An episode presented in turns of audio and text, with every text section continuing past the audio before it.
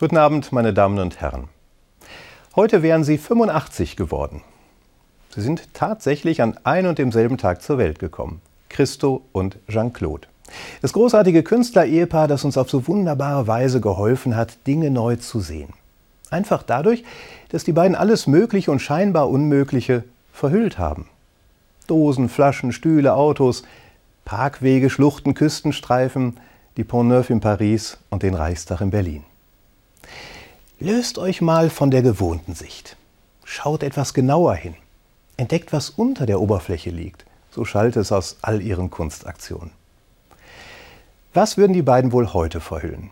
Das bräuchte aktuell einen schärferen Blick. Ich hätte da eine Idee. Ich glaube, wir täten gut daran, einmal den Menschen zu verhüllen, damit wir unser Urteil über ihn nicht allzu sehr an Äußerlichkeiten festmachen, an seiner Hautfarbe, seiner Herkunft oder seinem Beruf. Würden wir den Menschen verhüllen, könnten wir nicht mehr sehen, ob er eine helle oder dunkle Hautfarbe hat, ob er wie ein Drogendealer aussieht oder wie ein Polizist. Wir könnten nur noch hören, was er sagt und sehen, was er tut. Der verhüllte Mensch so paradox es klingt, wir würden ihn besser sehen.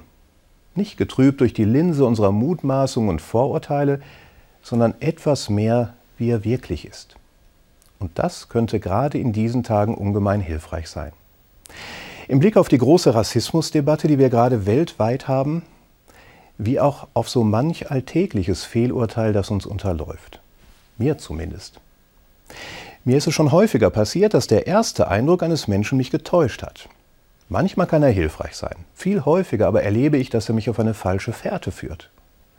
Denn der Mensch ist immer mehr als die Summe seiner Äußerlichkeiten. Er hat eine Geschichte, er hat ein Herz und er hat in aller Regel auch einen guten Willen. Das wieder neu sehen zu lernen, dazu hat schon der Apostel Paulus aufgerufen. Ihr unvernünftigen Galater, wer hat euch verblendet? ruft er einer Gemeinde zu, die sich in einem Streit über Äußerlichkeiten verheddert hat. Es gibt nicht mehr Juden und Griechen, nicht Sklaven und Freie, nicht männlich und weiblich, ihr alle seid einer in Christus Jesus.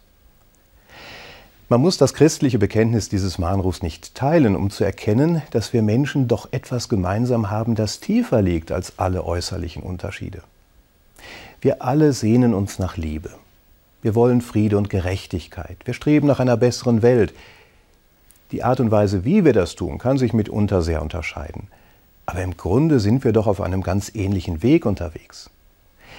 Das wieder mehr in den Vordergrund unserer Wahrnehmung zu rücken, das hielt ich für ein lohnendes Experiment. Durch Verhüllung? Ja, warum eigentlich nicht? Denn zumindest teilverhüllt laufen wir ja gerade alle herum, mit einer Maske im Gesicht. Ich kann in dieser Maske nur einen ziemlich unbequemen Hygieneartikel sehen, oder aber eine Erinnerung daran, doch mal etwas genauer hinzusehen und zu entdecken, was sich hinter der Oberfläche verbirgt, hinter dem ersten Eindruck und dem gewohnten Urteil. Vielleicht ist es ja ganz einfach ein freundlicher und liebenswerter Mensch.